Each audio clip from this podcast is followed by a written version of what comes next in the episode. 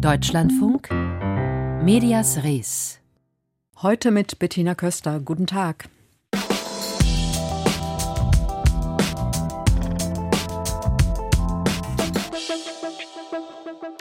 Vor etwa zwei Stunden, genau um 20 Uhr, begann das regelmäßige Fernsehprogramm in Deutschland. Das heißt, ab heute haben Sie die Möglichkeit, ein tägliches Fernsehprogramm von zwei Stunden zu sehen. Tja, das waren noch Zeiten. Genauer gesagt werden es am Sonntag 70 Jahre. Da startete der Nordwestdeutsche Rundfunk mit dem Fernsehspiel Stille Nacht, Heilige Nacht seinen regelmäßigen Fernsehsendebetrieb. Auch das DDR-Fernsehen mit seinem Sitz im Berlin Adlershof begann täglich zu senden. Einen Tag später folgte die bis heute beliebteste und bekannteste Nachrichtensendung. Hier ist das erste deutsche Fernsehen mit der Tagesschau.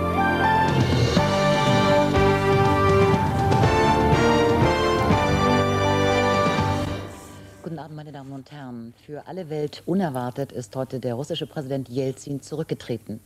Dagmar Berghoff, die erste Nachrichtensprecherin im Fernsehen in einer Sendung aus dem Jahre 1999. Sie, genauso wie ihre Kollegen, repräsentierten Glaubwürdigkeit und Seriosität. Der ehemalige Chefredakteur Ulrich Deppendorf schrieb heute bei Twitter zum bevorstehenden Geburtstag, die Tagesschau wird 70. Bollwerk gegen Fake News. Es ist und bleibt die beste Nachrichtensendung in Deutschland, das Herzstück der ARD. Und mit dieser Einschätzung steht er nicht alleine da. Auch unabhängige Forscher attestieren dem Nachrichtenaushängeschild des ersten hohe Qualität und hohe Wandlungsfähigkeit. Vor unserer Sendung habe ich Ulrich Deppendorf gefragt, was die Tagesschau richtig gemacht hat, denn sie hat die jüngeren Zielgruppen im Laufe der Jahre nicht verloren. Die Tagesschau hat sich immer merklich unmerklich verändert. So habe ich das mal ausgedrückt. Wir haben schon in den 90er Jahren überlegt, ob wir die Tagesschau um 20 Uhr ganz verändern, zu einer großen Nachrichtensendung mit Moderation machen hatten dann sogar mal Umfragen äh, gemacht, auch unter jüngeren Leuten und haben dann aber festgestellt, nein, auch die Jüngeren wollen diese strenge 15-Minuten-Geschichte. Und dann haben wir gesagt, ja, wir bleiben bei den 15 Minuten, aber ein bisschen verändern müssen wir uns auch. Und als dann einige Sprecher in Pension gingen, haben wir geschaut, dass wir dann auch Mitarbeiterinnen und Mitarbeiter bekamen, die journalistisch vorgebildet waren. So. Und die haben wir eingesetzt, um auch mal in der 20 Uhr dann später Interviews führen zu können. Kurze Fragen. Das ist ein strenges Zeitkorsett und das hat sich bewährt. Die Tagesschau ist und bleibt damit glaubwürdig. Das hat sich über alle Jahre gehalten. Und vor langer Zeit hat der Vorsitzende mal von RTL gesagt, man kann in Deutschland eine Kerze aufstellen. Wenn es 8 Uhr ist, dann ist die Tagesschau. So, und so ist das auch bis heute geblieben. Eben aber auf verschiedenen Ausspielwegen. Ja, äh, die Tagesschau hm? war ja lange nicht nur eine Nachrichtensendung, das war ja wirklich ein Ritual am Abend in der Familie. Mittlerweile informiert sie als Marke ja rund um die Uhr. Also war der Tagesschau bereits am Anfang der Digitalisierung dann bewusst, wie stark sie als Marke in der Gesellschaft verankert ist? Also wir haben dieses rund um die Uhr begonnen in den 90er Jahren, als die kommerziellen Sender versuchten, die Tagesschau anzugreifen, haben wir damals, ich war damals Chefredakteur in Hamburg, gesagt, wir müssen die Tagesschau-Zeiten ausdehnen. Dann gab es äh, die Nachmittagsausgaben, es gab die Tagesschau um zwölf, es gab das Nachtmagazin und das eben nachmittags auch stündlich. Und dann haben wir gesagt, wir müssen auch in das neu aufkommende Internet hinein. Und eigentlich muss es uns egal sein, wo wir erscheinen. Hauptsache, diejenigen, die uns sehen, egal ob auf Handy oder am PC oder in der Tagesschau, im Fernsehen, noch alt, linear, wissen, das ist die Tagesschau, es ist ein Produkt der ARD. Und diese Konsequenz ist dann in den Jahren danach, in den 2000er äh, Jahren, weitergeführt worden und hat dann am Ende dazu geführt, dass wir auch bei den jüngeren Leuten, egal ob auf Instagram, Facebook, TikTok, wo wir überall vertreten sind, weiter die meistgesehenste Nachrichtensendung sind. Und tagesschau.de ist eine der führenden Online-Marken in der Bundesrepublik geworden. Mit rund 11 Millionen Zuschauerinnen und Zuschauern hat die Tagesschau einen Marktanteil von 40 Prozent. Ähm, Sie haben es jetzt gerade schon gesagt, äh, die erfolgreichste Nachrichtenmarke. Sie hat ein bisschen verloren ähm, und das hängt auch zusammen damit, dass sehr viele Menschen nachrichtenmüde geworden sind. Also sie wollen einfach nicht mehr ähm, die schlechten Nachrichten der letzten zwei Jahre, ja ganz besonders dieser krisengebeutelten Zeit. Wie sollte man mit dieser Einstellung der Menschen umgehen? Also die Redaktion sagt ja jetzt selbst, sie wollen verstärkt lösungsorientierte Ansätze bei der Themenauswahl, mehr Kultur, mehr Wissenschaft gelten lassen. Haben Sie eine ähnliche Auffassung dazu? Also, dass die Tagesschau sich in den Berichtsgebieten noch weiter äh, auch um andere Gebiete kümmert, finde ich vollkommen richtig. Das war immer schon ein kleines Manko, dass zum Beispiel die Kultur doch in den Tagesschau-Ausgaben relativ kurz kam die Frage Lösungen anbieten, da weiß ich noch nicht so ganz, was man sich darunter vorstellen kann. Dafür dürfte eine 15-Minuten-Sendung, die mehrere Meldungen beinhaltet und Filmberichte und Reportagen, meiner Meinung nach etwas zu kurz sein. Ich komme mal mit einer ganz anderen Geschichte. Vor Jahren hat, glaube ich, mal das dänische Fernsehen in seiner Abendnachrichtensendung gesagt, wir machen eine positive Meldung, die stellen wir auch hinaus. Das hat wohl damals durchaus dazu geführt, dass die Zuschauer auf einmal wieder etwas, ich sage das mal, erleichtert und mehr diese Sendung gesehen haben. Ob das der Weg ist, weiß ich nicht. Allerdings muss man immer wieder sagen, eine Nachrichtensendung muss die wichtigsten Themen des Tages abbilden. Und wenn das nun in diesem Falle Wirtschaftskrisen, Corona-Krisen, der Krieg in der Ukraine ist, dann bleibt nicht viel anders mehr in einer 15-Minuten-Sendung über, als diese Krisen und diese Entwicklungen darzustellen. Ich sag mal so, ich glaube, jetzt zu sagen, wir machen aus der Tagesschau so eine Art Ratgebersendung noch zusätzlich, das wäre ein Fehler.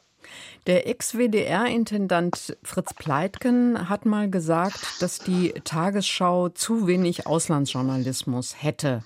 Also das wäre eine Fehlentwicklung und würde den Nationalismus in Deutschland fördern. Sehen Sie das ähnlich? Also als Fritz Pleitgen das mal gesagt hat, das ist lange Zeit her. Ich glaube, in den letzten Jahren ist die Auslandsberichterstattung sehr verstärkt worden, auch in der Tagesschau. Es hat auch immer wieder Stimmen gegeben, die gesagt haben, ihr macht viel zu viel Ausland. Wissen Sie, Sie können es in den 15 Minuten eben auch vielen nicht recht machen. Ich glaube, heute ist die Tagesschau weit davon entfernt, den Nationalismus äh, sozusagen anzustacheln, sondern sie ist im Inland wie im Ausland präsent. Ich wünschte mir manchmal, das sage ich ganz offen, dass wir schneller bei Ereignissen auch mit eigenen Leuten vor Ort sind und vielleicht auch schneller manchmal auf bestimmte Ereignisse live hinausgehen. Da habe ich in der letzten Zeit eher mal ein paar Probleme gesehen, von denen ich hoffe, dass sie in der Zukunft gelöst werden können. Wenn man noch mal kurz an die Anfänge der Tagesschau denkt, dann flackern sofort diese inneren Bilder in mir auf von Karl-Heinz Köpke, der 1959 ja. der erste Nachrichtensprecher war, und von Dagmar Berghoff, die 1976 die erste Frau in einer hm. männerdominierten Redaktion war. Inzwischen sind Frauen aus der Tagesschau ja gar nicht mehr wegzudenken und auch aus den Tagesthemen. Wie bereichern Frauen das Nachrichtengeschäft in Ihren Augen? Vielleicht auch aus Ihrer Erfahrung äh, als Chefredakteur? Also als ich Chefredakteur wurde, hatten wir bei AD Aktuell hatten wir auch in der Redaktion schon mehrere Frauen an auch äh, hervorragender Stelle. Einer der besten Redakteurinnen, die zuständig war für die Bonner Politik, war eine Frau, die exzellent war, vor der alle Kolleginnen und Kolleginnen gezittert haben, weil sie so gut war. Wir hatten CVDs, Chef vom Dienst, das waren Frauen. Sie haben immer eine, ich sag mal, manchmal doch etwas andere Sicht gehabt oder sie haben häufiger nachgefragt, warum ist das so? Das war damals schon, also es war in den 90er Jahren, als ich da in Hamburg war, das Merkmal und es war eine Redaktion, die von Männern und Frauen gut bestückt war, das muss ich sagen, und die sich alle gegenseitig sehr schätzten. Da gab es keine Hierarchie mehr. Ich wünschte mir eines Tages mal, dass es wieder eine Chefredakteurin von ARD aktuell geben könnte. Wir waren jetzt lange Zeit nur eine Männertruppe. Also nach mir kam ja Kai Gnifke, jetzt ist es Markus Bornheim. Alles hervorragende Leute. Aber irgendwann fände ich, wäre mal die Zeit, auch zu eine Chefredakteurin bei ARD aktuell wieder zu installieren. Na, da schauen wir mal, ob der Wunsch von Ulrich Deppendorf in Zukunft erfüllt wird. Er leitete Tagesschau und Tagesstimmen als Chefredakteur in den 1990er Jahren und berichtete jetzt über die Erfahrungen in dieser Zeit und den Wandel der Tagesschau.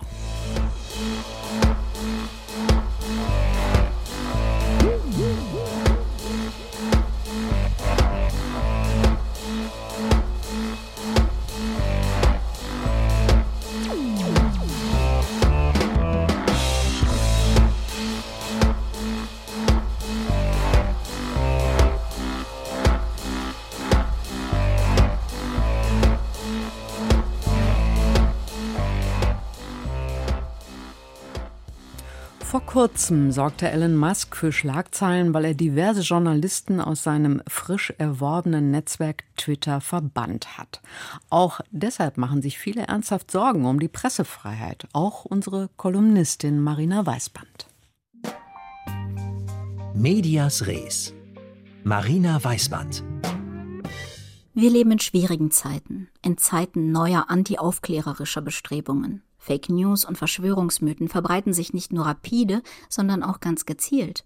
Wir beobachten internationale Allianzen von Diktatoren, autoritären und rechtsradikalen Bewegungen, die sich vernetzen und Ressourcen teilen. Ihr Ziel ist es, den Minimalkonsens in demokratischen Staaten zu untergraben.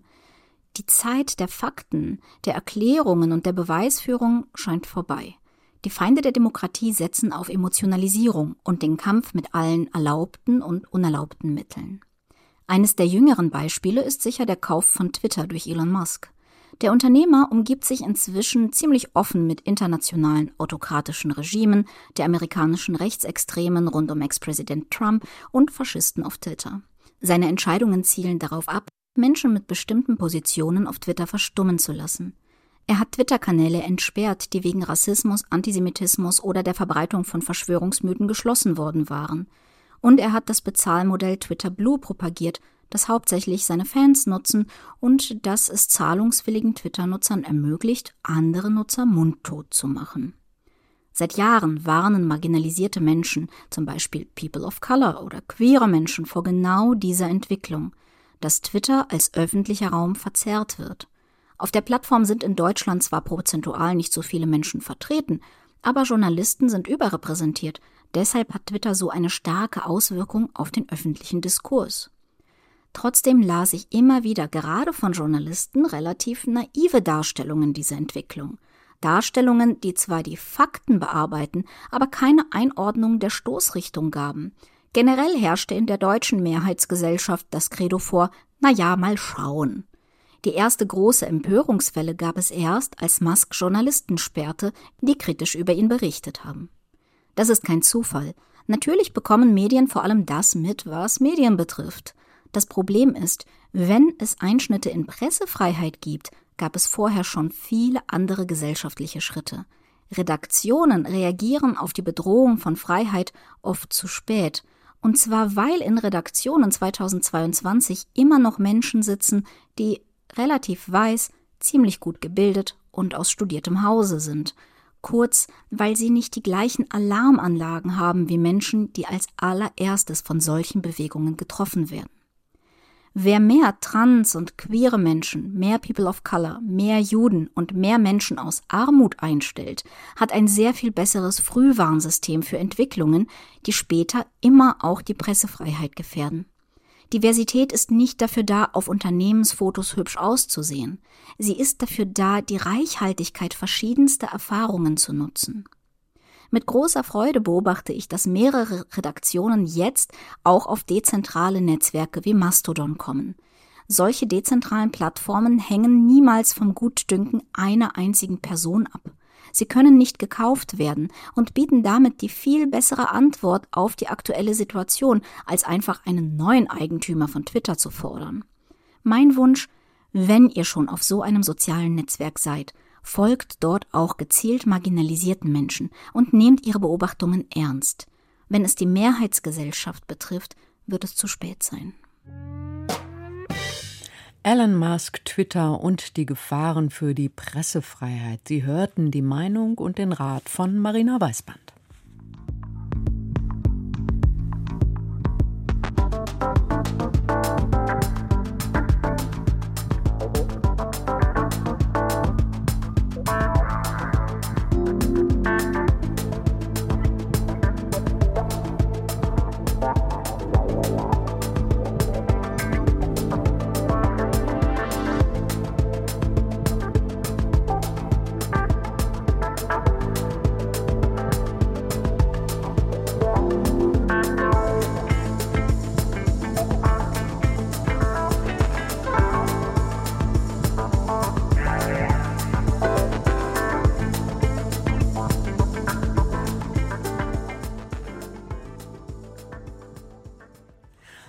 Wäre die Vorweihnachtszeit ohne die ZDF-Spendengala mit Carmen Nebel?